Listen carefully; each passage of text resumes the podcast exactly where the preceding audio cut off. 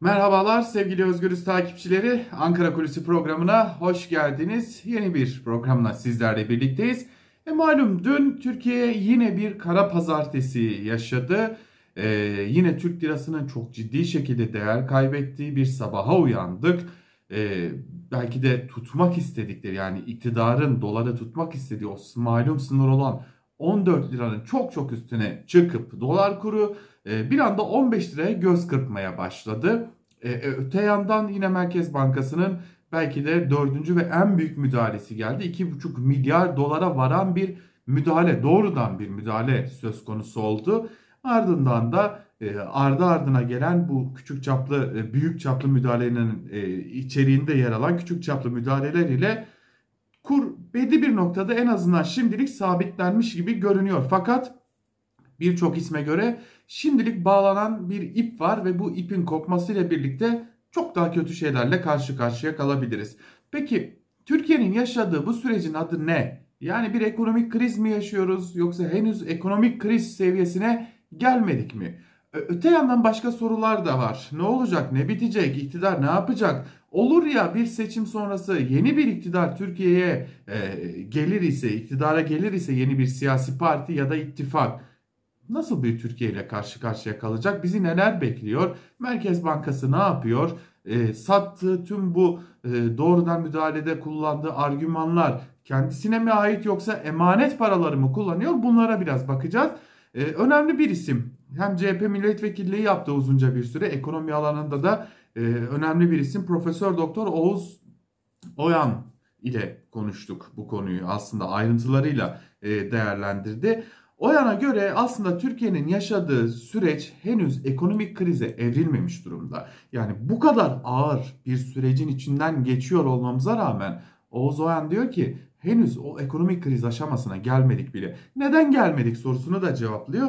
Ve diyor ki henüz büyüme rakamları aslında bize bir takım iyiye işaretleri gösteriyor. Yani gö büyüme kalmış durumda elimizde aslında. E, 2021'de de 2022'de de bir takım büyümeler e, söz konusu olacak ama böylesi bir süreçte Türkiye'yi böylesi bir krize sokmanın da büyük bir beceri istediği görüşünde ve Oğuz Oyan iktidarın bunu başardığını söylüyor. Yaratılan süreci de aynen cümleyi okumak istiyorum sizlere. Milli parayı korumaktan vazgeçmek üzerine yaratılan bir döviz krizi olarak değerlendiriyor. Peki iktidar ne yapmak istiyor? İktidar, e, Oğuz Oyan'a göre İktidar seçimlere kadar ki Oğuz Oyan'a göre seçimler zamanında yapılacak çünkü iktidarın zaman kazanmaya ihtiyacı var. E, ee, 2022'de de bir miktar da olsa bu büyümeyi devam ettirebilir miyiz sorusuyla e, uğraşıyor ve bunu sürdürmenin derdinde e, ve bunu sürdürebilir ise iktidar kredi üzerinden piyasaya para pompalama ve bunun üzerinden ekonomiyi canlandırma ve bu yolla da e, seçimlere gitme hedefini barındırıyor Oğuz Oyan'a göre iktidar. Öte yandan başka bir durum daha söz konusu. Bu daha önce denendi elbette. Denenmemiş bir yöntem de değil. 2017'de denendi, 2021'de denendi. Her defasında da piyasaya para pompalayarak bir canlılık yarattılar. Ee, bunu tekrar yapabileceklerine inandıkları görüşünde Oğuz Oyan ve e, burada bir handikapın göz ardı edildiği görüşünde kendisi.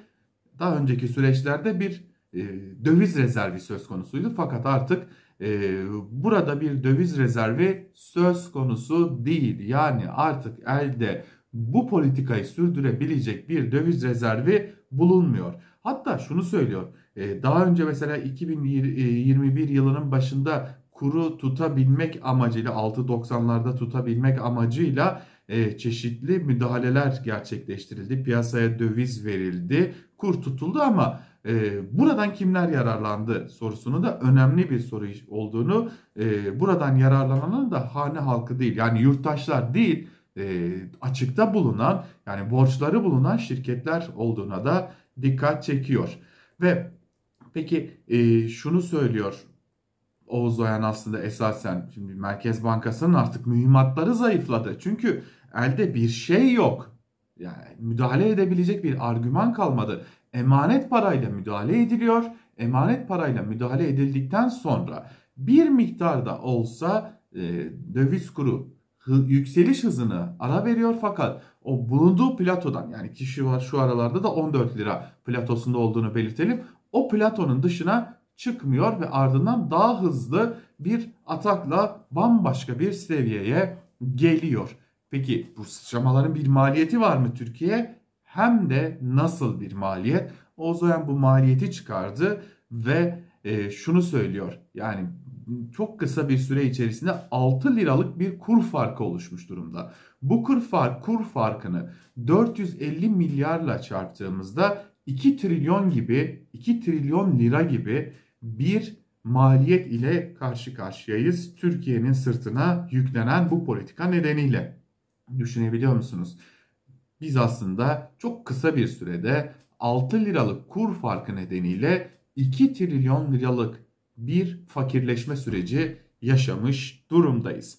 Öte yandan kamuda da 750 milyar liralık bir ekstra harcama ve ilave yük söz konusu yine bu içerisinden geçtiğimiz süreçten kaynaklı olarak. Peki Ozoyan'a göre Merkez Bankası ne yapacak ya da iktidar ne yapacak? İktidar eninde sonunda yeniden faiz arttıracak diyor. Hem de öyle böyle bir faiz arttırımından bahsetmiyor Ozoyan.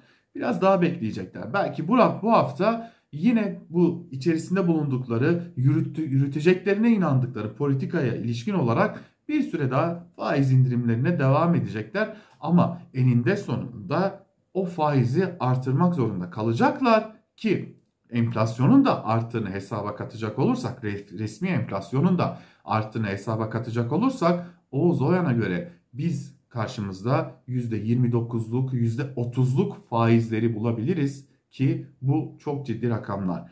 Ee, öte yandan uluslararası kuruluşların bahsettiği 1000 bas puanlık yani %10'luk bir artış velhasıl %25'e getirilecek faizlerin bile gerçekçi olmadığını, bunun çok daha üstünde bir faiz artırımının bile Türkiye ile e, Türkiye'nin karşısına çıkabileceğinin de altını çiziyor. Ve Oğuz Oyan şunu söylüyor. Bu iktidar gittiğinde Türkiye'de çok ciddi bir enkaz kalacak. Yerine gelecek iktidar çok büyük bir enkaz alacak. AKP iktidarı şanslıydı diyor. Çünkü e, kendisinden önceki koalisyon hükümetinin elinde bir IMF politikası vardı e, ve bunu ek olarak uygulana, uygulanmaya koyulmuştu bu program ve yine e, elde satacak çok sayıda kamu kuruluşu vardı yani kitler vardı artık bunlar da kalmadı. Velhasıl gelecek iktidar çok büyük bir enkaz devralacak ve bu nedenle Oğuz Oyan'a göre Türkiye'yi çok ama çok zor günler bekliyor.